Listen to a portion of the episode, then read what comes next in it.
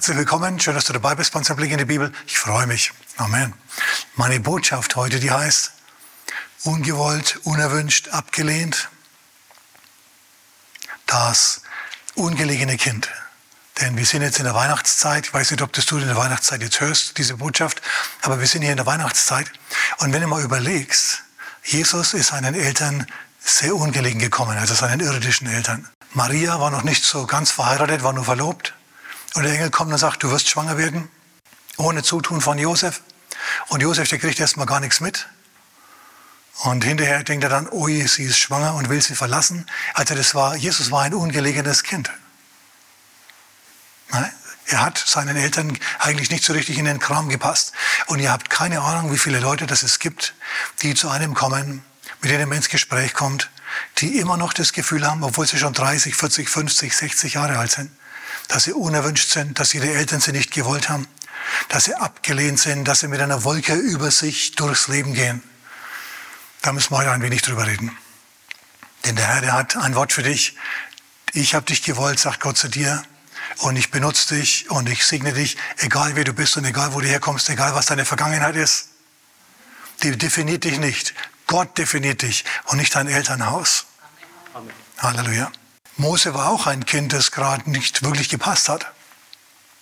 Weil die Regierung ja dieses Euthanasie-Programm aufgelegt hat in Ägypten, alle hebräischen Kinder weg.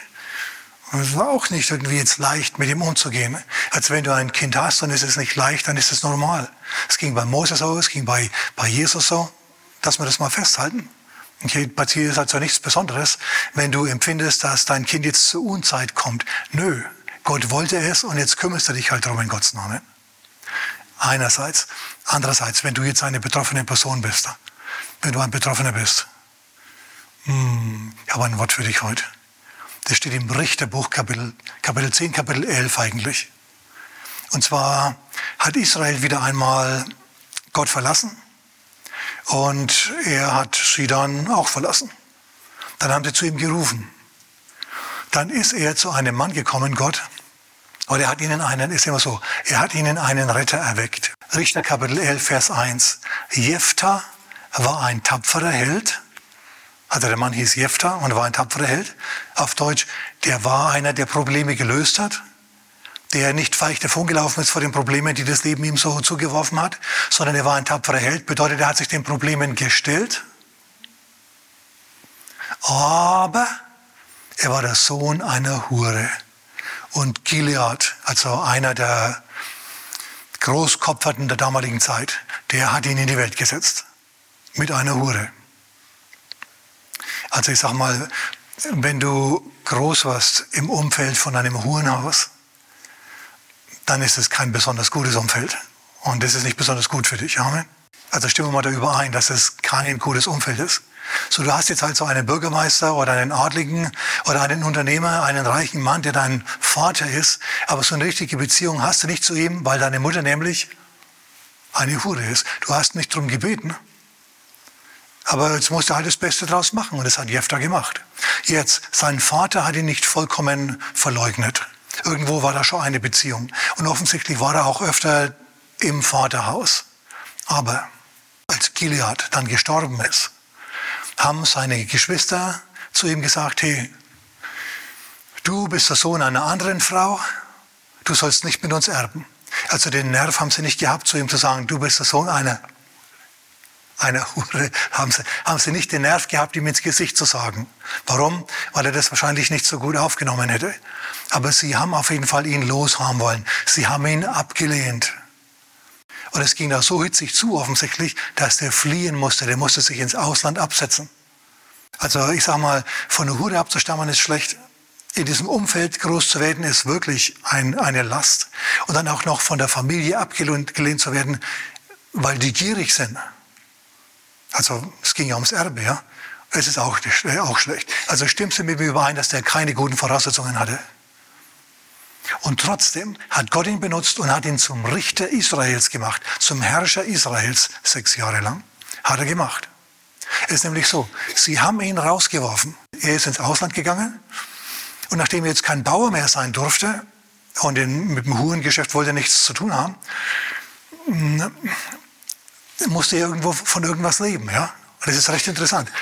Ehelose Leute schlossen sich ihm an und streiften mit ihm umher, heißt es da. Ich dachte mal, wirklich war sehr interessant. Der Mann war offensichtlich kein total schlechter Mann, denn Gott hat ihn ja benutzt. Er hat an Gott geglaubt. Er ist auch mit Gott gegangen, soweit er das verstanden hat. Er hat also, obwohl er mit großen Schwierigkeiten zu tun hatte, seinen Glauben nicht völlig einfach weggeworfen, sondern er hat immer noch an Gott, dem Herrn, festgehalten, egal wie es jetzt gerade lief. Lief halt so, kann man nichts machen. Und jetzt war da jemand, der nichts hatte und im Ausland. Aber irgendwie hat er doch was hergemacht. Irgendwie hat er doch Probleme gelöst. Irgendwie hat er eine, ein Standing gehabt. Er hatte Charisma. Irgendwas hatte er, dass sich ehrlose Leute ihm angeschlossen haben. Wir könnten vielleicht lesen, auf heute übersetzt, und er wurde der Anführer einer Rockerbande. Aber das ist nicht ganz richtig, denn ich habe mal nachgeschaut. In so halb zivilisierten Gesellschaften, wie das damals im Richterbuch war, gibt es ja heute noch auf der Welt und gab es auch bei uns in der Gegend hier. Da ist es so, dass es äh, unweigerlich ein Dorf gibt oder viele Dörfer mit Bauern, mit Leuten, die keine Kämpfer sind. Okay? Und dann kommen Feinde von außen, wie wir das in Israel in der Bibel immer wieder sehen, die greifen die an und rauben die aus. Und die anderen, die sind halbherzig in der Verteidigung, die können sich nicht richtig verteidigen, die haben keinen Biss. Und dann kommt ein Town Tamer. Dann kommt ein Revolverheld in die Stadt. Das ist also das Klischee des Revolverheldes daraus abgeleitet, ja, aus diesem Sachverhalt, den es ja wirklich gibt. Und die Leute in der Stadt, die merken, dass der einer ist, huf, der braucht nur einen anschauen und dann, und dann, und dann gehorcht man dem schon. Ja, und dann kommen die Leute in der Stadt, also die Unternehmer meistens, die, diejenigen, die was zu verlieren haben, Geschäftsinhaber und so weiter, die kommen zu ihm und sagen, mach uns einen Sheriff. Und er macht es dann. Und wenn dann die Cowboys wieder kommen, verstehst du, ausgedörrt nach Whisky dürstend und nach billigen Frauen und den Saloon aufmischen und in der Stadt rumschießen, dann kommt eben dieser Stadtzähmer. Ja, kommt aus dem Sheriffbüro raus und schaut sich das an und geht rüber und befriedet die Stadt. Er lässt im, im Saloon die Colts einsammeln und diejenigen, die sich ihm verweigern und jetzt anfangen, eine Show zu machen und, und, und, und, und zu schießen, die haut er, die schießt er, die schießt er um. Bis zum Schluss die Stadt gezähmt ist. Dann herrschen dort Recht und Gesetz. Dann gibt es einen Stand wieder ab und zieht in die nächste Stadt. Gab es wirklich historisch verbürgt. Wild Bill Hickok, schon mal gehört von dem? Okay, das war so ein Typ. War ein Outlaw, war ein Gesetzloser, der allerdings äh, dann auf die Seite des Gesetzes gewechselt hat. Und dann ist er zum Sheriff geworden und ist zu einem gewesen, der eben Städte befriedet hat. Der ist allerdings auch im Kugelhagel gestorben. Ja, muss man also nicht unbedingt haben. Oder wer kennt Wyatt Earp? Sheriff von Dodge City und so. und später von Tombstone. Ne, Doc Holiday, das waren alles mal Hallodris, Lumpen, Halunken. Anführer einer Streifschar, wie Jefta. Typen, verstehst du? Die durchsetzungsfähig waren, die starke Helden waren, die Probleme gelöst haben, denen du nicht einfach äh, Angst machen konntest. Wenn du denen Angst gemacht hast, dann haben die dir Angst gemacht. Und es hat funktioniert. So ist der Wilde Westen seinerzeit befriedet worden. Und es gab es auch bei uns hier. Der erste König der Slawen zum Beispiel, der hieß Samo. Der war ein fränkischer Händler. Der hat wahrscheinlich Waffen verschoben, okay, in, zu den Slawen hinter in diese menschenleeren Gegenden, aus denen die Sklaven dann, Slaven dann äh, zugewandert sind halt. Auf jeden Fall war es bei denen so, dass die das Volk der Awaren große Schwierigkeiten gemacht haben. In, in der heutigen Tschechei, Slowakei, in dieser Gegend. Ja, die haben da also, das waren, waren friedliche Bauern, Dörfler und die Awaren sind gekommen im Herbst, wenn die Ernte reif war die Slawen haben geerntet und die Awaren haben die Ernte kassiert, haben sich über Winter aushalten lassen, haben Kinder in die Welt gesetzt mit den Frauen und den Töchtern der Slawen und die haben es nicht drauf gehabt, sich da jetzt groß zu verteidigen. Es war sehr schwierig für die. Und dann kam dieser Samo an, ein fränkischer Händler, der allerdings ebenso drauf war wie Wyatt Earp. Okay, der gesehen hat, was da los ist, was Sache ist, und der gesagt hat, ja, jetzt passt mal auf, wenn ihr das so, so und so macht, wie ich euch das sage, dann wird es was mit euch. Und die haben das, die haben sich dem tatsächlich dann unterworfen. Und er hat die zum Sieg geführt und hat die ganze Gegend befriedet. Also es sind Gedanken, die uns etwas fremd sind, aber wenn ich das so zuschaue, wie es an manchen Teilen der Republik auf der Straße zugeht zurzeit, ja, das hat mir ein bisschen angeregt, ja, äh, über solche Dinge nachzudenken und sowas zu sehen. Okay, und unser Jefter, der war eben so ein Typ. Okay, der war so ein Revolverheld, der zum Polizisten geworden ist. Und so ist er dann mit seiner Streifschau umhergezogen. Und dann ist was Interessantes passiert. Die Ammoniter, die sind eingefallen in Israel, in Gilead, in dieser Gegend, und haben Riesenschwierigkeiten gemacht. Haben genau das gemacht, was die Awaren mit den Slawen gemacht haben und was die Cowboys mit der Stadt im Wilden Westen gemacht haben. Die haben die halt, wie gesagt, gedemütigt und so und ausgeraubt. Dann kamen diejenigen, die ihn rausgeworfen haben, zu ihm, zum Jefta und haben gesagt, Jefta, hör mal, komm wieder heim, wir brauchen deine Expertise. Hilf uns. Und er sagt, jetzt mal langsam, ihr habt mich rausgeworfen, ihr habt mich verscheucht, ihr habt mich vertrieben, ihr habt mir Steine nachgeworfen. Ich habe heute noch eine Beule. Und ihr sagt jetzt, ich soll zurückkommen und soll mich um eure Probleme kümmern? Und ich, ja, ja, wir machen dich sogar zum Häuptling, zum Anführer, zum König. Wirklich, macht ihr das wirklich? Ja, wir schwören vorm Herrn. Und dann hat er gesagt, also gut. Und dann kam er und dann hat er tatsächlich erstmal auf diplomatische Art und Weise versucht, hier das Problem zu lösen.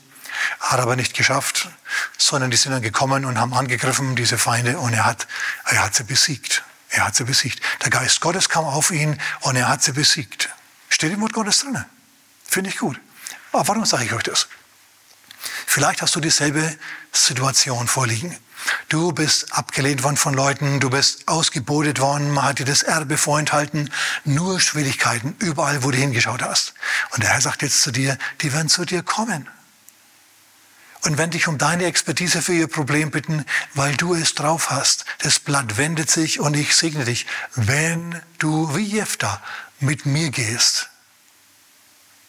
Da muss jetzt nämlich noch was nachschieben, was in Richter Kapitel 6 steht, 16, äh, in Richter Kapitel 10 steht. Sehr interessant. Also dieses fremde Volk kam, die Ammoniter kamen und haben Israel bedrängt.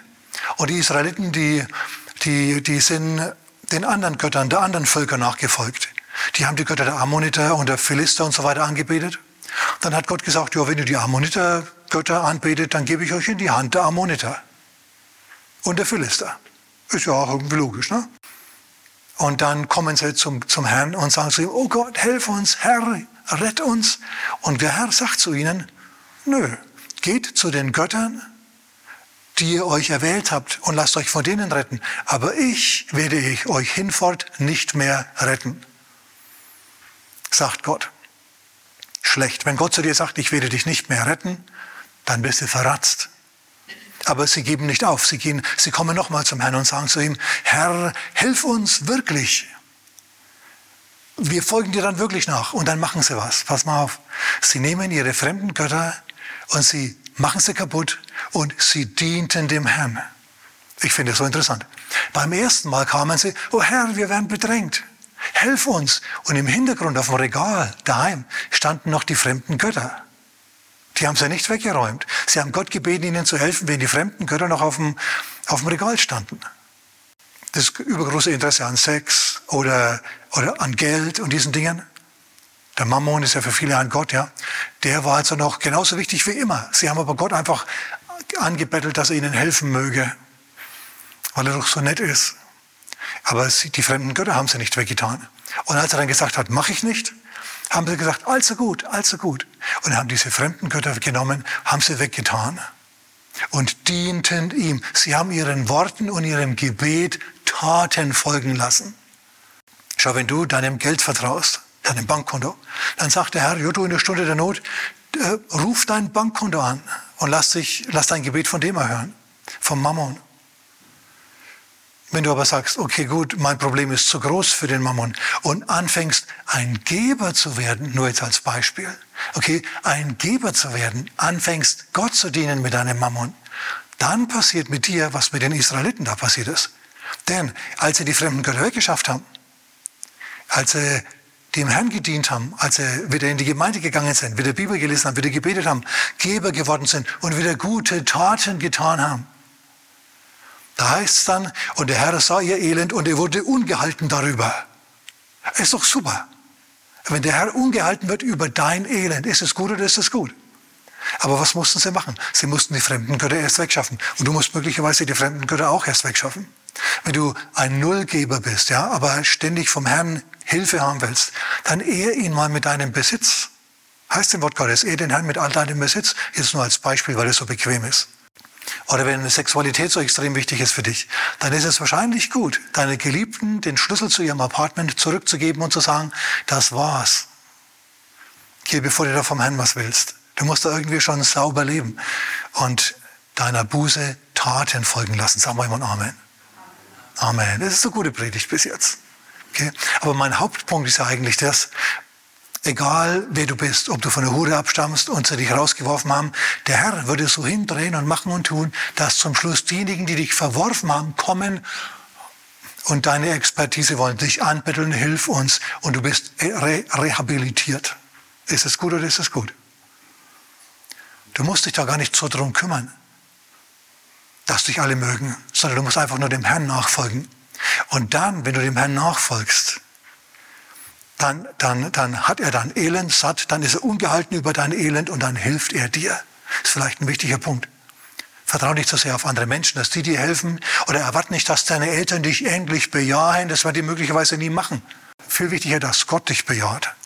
Und das hat er mit diesem Jefter gemacht, weil der ihm nachgefolgt ist, weil der eigentlich ein guter Mann war.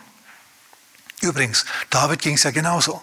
David war ja auch so ein Outlaw wider Willen, den haben sie auch rausgeworfen hm, vom Königshof seinerzeit.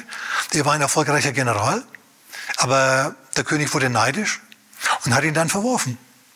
Und dann musste David flüchten und sich in den Wäldern aufhalten. Und auch zu ihm kamen alle möglichen ehrlosen Menschen, Leute, die Schulden hatten, Leute, die ihrer Frau davon gelaufen sind, lauter Leute mit Problemen und die haben sich ihm angeschlossen. Und er wurde ihr Anführer. Was hat er gemacht? Er hat zum Beispiel ein ganzes Jahr lang die Herden des Nabal bewacht, eines reichen Ranchers, dass da nicht die äh, Räuber kommen und was holen oder die wilden Tiere was holen. Der hat sich einfach nützlich gemacht. Der hat sich nützlich gemacht mit seinen begrenzten Möglichkeiten. Er ist furchtbar aufgelaufen oft, aber zum Schluss ist er eben doch König geworden. Lassen wir auf David noch ein wenig eingehen. David, wir sind jetzt bei David. Jefter haben wir jetzt. Jefter hat also die Feinde besiegt, hat Israel befreit. Die waren alle so begeistert und glücklich und froh, dass sie ihn auf den Schild gehoben haben und gesagt haben, Jefter sei unser Anführer. Und er wurde dann der von Gott bestätigte Richter Israels. Also der Geist Gottes war auf ihm, obwohl er quasi aus der Kloake kam. Wenn Gott es für den Mann damals gemacht hat, macht er das auch für dich. Jetzt äh, lass mir auf David eingehen. David ist ganz, ganz wichtig noch. David sagt über sich selber in ähm, Psalm 27, Vers 10, wenn mein Vater und meine Mutter mich verwerfen, so nimmt der Herr mich auf. Ein Satz, der ganz wichtig ist. Wenn deine Verwandten dich nicht haben wollen, Gott will dich. Dreh dich mal zu deinem Nachbarn und sag zu ihm, Gott will dich. Okay? Das war Psalm 27, 10. Und jetzt haben wir noch Psalm 51, 17. Da heißt, in Sünden hat mich meine Mutter empfangen. Ja, und, und bin ich geboren. Also ich, ich kann es euch vorlesen. Ich habe es mir nämlich aufgeschrieben. Siehe, in Ungerechtigkeit bin ich geboren und in Sünde hat mich meine Mutter empfangen. Psalm 51, Vers 7. Was heißt denn das? Komm, was heißt denn das? In Sünden empfangen, in Ungerechtigkeit geboren. Das bedeutet, er ist das Produkt einer Affäre. Wahrscheinlich hat Isai, sein Vater, irgendwie da eine Affäre gehabt mit einer Mitarbeiterin halt auf dem Hof. So soll es ja geben. Und, äh, und jetzt, jetzt ist David da. David. Und seine Eltern, die mögen ihn nicht wirklich. Er ist überflüssig, er ist, er ist unerwünscht. Also ganz unerwünscht ist er nicht, aber er ist ziemlich unerwünscht. Und er gehört nicht wirklich richtig dazu. Und jetzt kommt Gott zum Propheten Samuel und sagt, ich habe den alten König verworfen, ich will einen neuen König salben. Geh zu dem, ins Haus des, des Isai in Bethlehem, denn einen seiner Söhne habe ich mir zum König erkoren. 1. Samuel Kapitel 16. Und er sagt aber nicht welchen. Hätte er machen können, der Herr, macht er aber nicht. Das hat er deswegen gemacht, dass wir was lernen aus der Begebenheit. So was passiert jetzt also. Ähm, Samuel geht in die Stadt, nach Bethlehem. Alle zittern und sagen, oh, der Prophet kommt, der hat eine Botschaft für, von Gott. Bringt er vielleicht Gericht? Bringst du Frieden? Ja, Frieden. alles klar. Und dann lädt er sich ein ins Haus des Isai. Und er sagt, einen von deinen Söhnen hat der Herr zum König erkoren. Ich bin gekommen, um ihn zu salben. Dann setzt er das Salbhorn, das, das ähm, Horn mit Salböl auf den Tisch, macht einen Korken raus und sagt, so, lass den ersten reinkommen. Und Eliab kommt. Und er sieht aus wie ein griechischer Gott. Er kommt rein. Er sieht aus und, und Samuel sagt, wahrlich, siehe, sicherlich ist es der Erwählte des Herrn. So wie der aussieht, wie ein König, wie ein Filmstar, du meine Güte. Und was sagt der Herr? Den habe ich nicht, den habe ich nicht erwählt. Denn der Mensch schaut aufs Äußere, ich aber schaue aufs Herz. Der Mensch schaut auf das, wie die anderen Leute ihn behandeln und so. Der Herr schaut auf das, was in deinem Herzen vorgeht. Okay. Der nächste, Aminadab, Shamma. Die kommen alle, machen alle was her, sind alles würdige Könige, so vom Aussehen her. Und der Herr sagt, äh, auch nicht, auch nicht, bis er alle durch hat. Und dann sagt Samuel, so, und jetzt? Der hat keinen von ihnen erwählt. Und alle schauen. Isai schaut auch den Propheten an. Alle schauen sich gegenseitig an. Und der Prophet sagt dann, könnt ihr nachlesen, ja, wie schaut es jetzt aus? Habt ihr noch einen? Und der Vater sagt dann so, der Jüngste ist noch übrig. Ja, aber glaubst du, dass die den jetzt holen? Nein, sondern jetzt sagt Samuel, der Prophet, ja, also ähm, wir werden uns nicht zu Tisch setzen, bis der kommt. Einer von es gibt nichts zu essen, bis der da ist. Leute, ihr müsst hier nicht schauen. Bringt den. Verstehst du, die wollen den nicht bringen, der gehört irgendwie nicht richtig dazu. Und dann kommt er rein. Und dann wird er beschrieben. Er ist rötlich.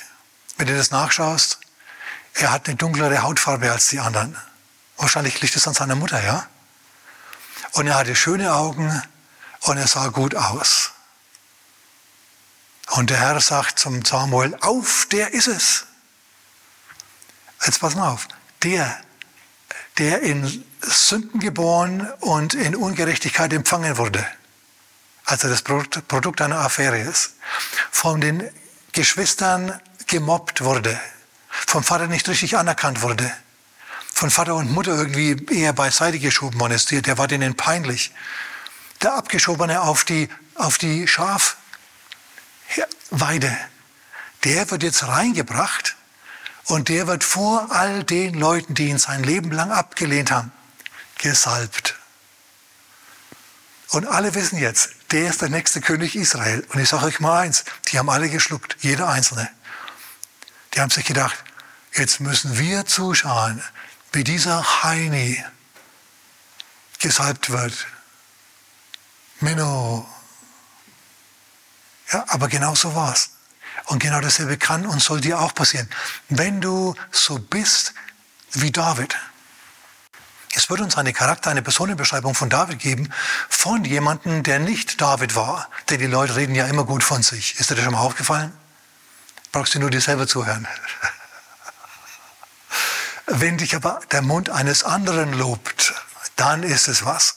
So, als der König einmal Probleme hatte, depressiv war, Therapie brauchte, haben sie gesagt, ja du König, du brauchst jemanden, der, der, gut, der gut Musik machen kann damit du wieder auf gute Gedanken kommst. Und der König sagt, also gut, sucht mir einen, der gut Seiten spielen kann.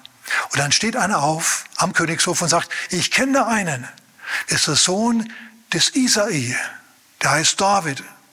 Und der ist, der ist ganz interessant. Der ist ein super Gitarrist. Ba, ba, ba, ba. Ähm, der kann es wirklich. Erstens. Zweitens, er ist tüchtig zum Kampf. In anderen Worten, er ist auch einer, der den Problemen nicht ausweicht und davonläuft vor ihnen, sondern der sich ihnen stellt. Tüchtig zum Kampf ist nicht immer nur, das ist ein Haut drauf. Nein, nein, nein, nein. Muss ja ein bisschen anders sehen. Ein wenig differenzieren.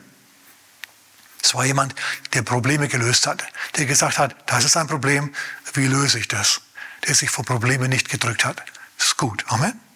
Das ist die zweite Charaktereigenschaft. Die dritte Charaktereigenschaft war, der, er versteht, ein verständiges Wort zu führen, das hilfreich ist. In anderen Worten, der war kein Schwätzer, sondern der hat tatsächlich Sachen gesagt, die anderen geholfen haben. Das kannst du nur, wenn du eine gewisse Bildung hast. Der war also bildungsaffin. In anderen Worten, der hat was gelernt gehabt, der konnte was, der hat aus seinen Fähigkeiten was gemacht. Einerseits musisch mit Gitarre spielen und so. Andererseits wusste er intelligent zu reden. Er hat also eine Bildung gehabt. Er hat was aus sich gemacht. Obwohl sie ihn nicht mochten, ist er nicht rumgelaufen mit dieser Wolke des Selbstmitleids über sich und hat gesagt, ja, ich habe Probleme. Wenn meine Eltern mich mögen würden, meine Geschwister mich mögen würden, dann, dann wäre es besser. Dann würde ich ein normales Leben führen können. Aber so, so bin ich einfach, so bin ich einfach gehandicapt. Nee, nein, das ist nicht so. Du musst es nicht sein und du bist es auch nicht. Zieh dir diesen Schuh nicht an. Das hat David auch nicht gemacht. Von David heißt es dann weiter, und er ist von gutem Aussehen. Aber ich sage mal eins, Aussehen ist im äh, Auge, Schönheit ist im Auge des Betrachters. Amen. Was der eine schön empfindet, das denkt sich der andere, das kann aber nicht wahr sein. Wenn du also jemand bist, der sagt, ja, David war schön, aber ich bin es nicht. Für irgendjemanden bist du exakt genau richtig. Für irgendjemanden bist du genau der Deckel auf dem Topf. Okay? Genau das Richtige. So, egal wie du jetzt aussiehst, ob du hier ein bisschen zu viel Speck hast oder was, da gibt es bestimmt irgendjemanden, dem genau das gefällt. So, denk also dran, der Herr hat auch auf diesen Dingen da die Hand drauf. Und wenn da niemand in deinem Leben ist, aber es jetzt Zeit ist, dass da jemand kommt, dann wird der Herr jemanden bringen, der, der dich will, so wie du bist. Amen. Amen, so ist es. Also richtig gut. Diese Eigenschaften hat David an den Tag gelegt. Wenn du das genauso magst, dann muss es mit dir auch so gehen wie mit dem David. Schau, ihn haben sie abgelehnt. Was hat er dann gemacht? Er hat, ich habe schon erwähnt, eben nicht angefangen, Selbstmitleid, in Selbstmitleid zu versinken und Trübsal zu blasen, sondern er hat gesagt, okay, wenn die Menschen mich nicht wollen, Gott will mich, sonst gäbe es mich nicht. Und ich habe einen Bund mit Gott, denn ich bin ein Israelit. Die anderen denken vielleicht, ich bin nur eine halbe Portion, eine Nullnummer. Aber Gott sieht es vollkommen anders. So hat er also, anstatt sich mit Menschen allzu sehr abzugeben, mit Gott abgegeben. Ich sage da mal was. Es kann gut sein, dass diese Ablehnung, die dir von so vielen Seiten entgegensteht, von Gott deswegen erlaubt wurde, weil er möchte, dass du näher an ihn hinkommst weil er Gebetserhörungen für dich hat, die er bis jetzt noch nicht dir geben kann, weil du noch nicht nah genug an ihm dran bist. Hat dein Glaube ist noch nicht freigeschaltet in diesen Bereichen. So, wenn sie dich nicht mögen, tröste dich mit dem Gedanken, Gott will dich und sag, Herr, hier bin ich und verbring Zeit mit ihm. Mach, mach christliche Musik an, ja, die Gott verherrlicht. Und lauf einfach ein bisschen rum und bet und red mit ihm. Mach das, ganz ungezwungen. Sprich mit ihm. Und er hört dir zu und ich garantiere dir eins, er sendet seine Signale dann zu dir. Und wenn du etwas aus dir gemacht hast, wie Jefter das gemacht hat, wenn du nicht vor Problemen davonläufst, sondern dich denen stellst, so wie David und, und Jefter das gemacht haben, dann wird der Herr auch bei dir das so kommen lassen, dass diejenigen, die dich nicht leiden konnten, zu dir kommen und sagen, Herr, okay, wir haben es uns anders überlegt, hilf uns, wie bei Jefter, oder dass sie zuschauen müssen, wie du von der obersten Autorität im Land, vom Propheten Samuel, dem Mann, der Gott am nächsten war, gesalbt wirst zum nächsten König. Alle deine Neider müssen zuschauen, wie du geehrt wirst vom Herrn, weil du ihm wichtig bist. Er ist dir wichtig und du bist ihm wichtig. Wenn er dir wichtig ist und du ihn ehrst, dann wird er dich ehren. Ist das gute Nachricht? Schau, bei Jesus war es genauso. Wir müssen bedenken, Jesus wurde rundheraus abgelehnt an so vielen Orten in seiner eigenen Familie, kam aus seinen Eltern ungelegen. Die haben ihn akzeptiert natürlich, ganz klar. Aber dann hatte er Geschwister. Und dann hat er angefangen zu lehren und zu predigen und zu heilen. Und seine Familie war nicht begeistert dabei und haben ihn unterstützt, sondern sie haben versucht, ihn zu greifen, weil sie gesagt haben, der spinnt. Überlegt er das mal, ist doch furchtbar. Jesus hat sich nicht beirren lassen. Er ist zu denen gegangen, die dieselben Interessen hatten wie er, die auch Gott geliebt haben, Wer ist mein Vater und meine Mutter? Wer meine Brüder? Ja, meine Schwester, meine Brüder? Diejenigen, die das Wort Gottes hören und tun. Sei du jemand, der das Wort Gottes hört und tut und Gott ist auch, Jesus ist auch dein Bruder und deine, und, und du bist seine Schwester dann. Amen. So ganz wichtig. Und noch was. Jesus hat unbeirrt an seiner Sache festgehalten. Er hat nur nach dem Willen Gottes gefragt und was die Menschen über ihn gedacht haben, war ihm nicht so wichtig. Dass er abgelehnt wurde und missverstanden wurde, war ihm nicht so wichtig. Wichtig war, dass er den Willen Gottes tut. Und schau, 1. Petrus Kapitel 2, ich denke es ist Vers 6 oder wo es steht. Der Baustein, den die Bauleute verworfen haben, der wurde zum Eckstein einer ganzen neuen Welt. Der Eckstein des Reiches Gottes. So, er musste verworfen werden. Und dann hat Gott ihn trotzdem benutzt. Und wenn man dich verworfen hat, Gott wird dich trotzdem benutzen. Deswegen häng dich an ihn hin. Amen. So, ja, man hat Jesus abgelehnt, wo er hinkam. Zum Schluss hat man ihn sogar gekreuzigt, an ein Kreuz gehängt und leiden lassen. Und er hat es immer noch nicht persönlich genommen. Vater, vergib ihnen, denn sie wissen nicht, was sie tun. Überleg dir das mal. Es hat ihm nichts ausgemacht, dass sie ihn nicht gemocht haben. Weil Gott ihn gemocht hat. Und Gott dafür gesorgt hat, dass, dass das alles kompensiert wird, dass ihm Gerechtigkeit widerfährt. Und Gott wird genau dasselbe für dich auch machen. Also, ich schlage mal vor, wir verabschieden uns heute ein für alle Mal von diesem Geist des Selbstmitleid, der sich seit so vielen Jahren gefangen, der dich seit so vielen Jahren gefangen gehalten hat. Amen. Ist das in Ordnung? Dann sprechen wir zu ihm jetzt. Im Namen des Herrn Jesus, du Geist des Selbstmitleids, weiche. Wir schauen jetzt auf Jesus. Wir schauen auf Gott. Wir folgen Jesus nach, wir dienen ihm und wir werden erleben, wie der Herr das Blatt wendet und wie wir unsere Expertise zur Geltung bringen und nachgefragt werden und populär werden bei den richtigen Leuten. Herr, wir danken dir in Jesu Namen. Amen.